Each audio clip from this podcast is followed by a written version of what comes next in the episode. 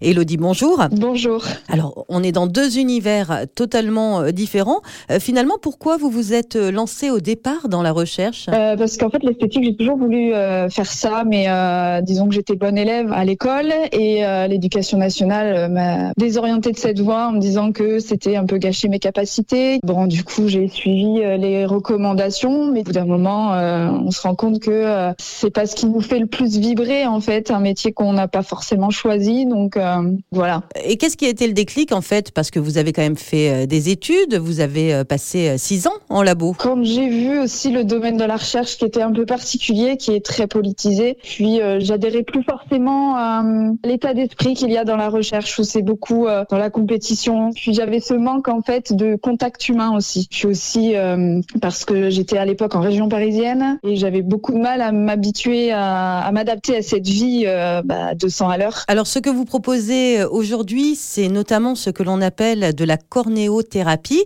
Euh, c'est un petit peu à la frontière entre l'esthétique traditionnelle et la dermatologie.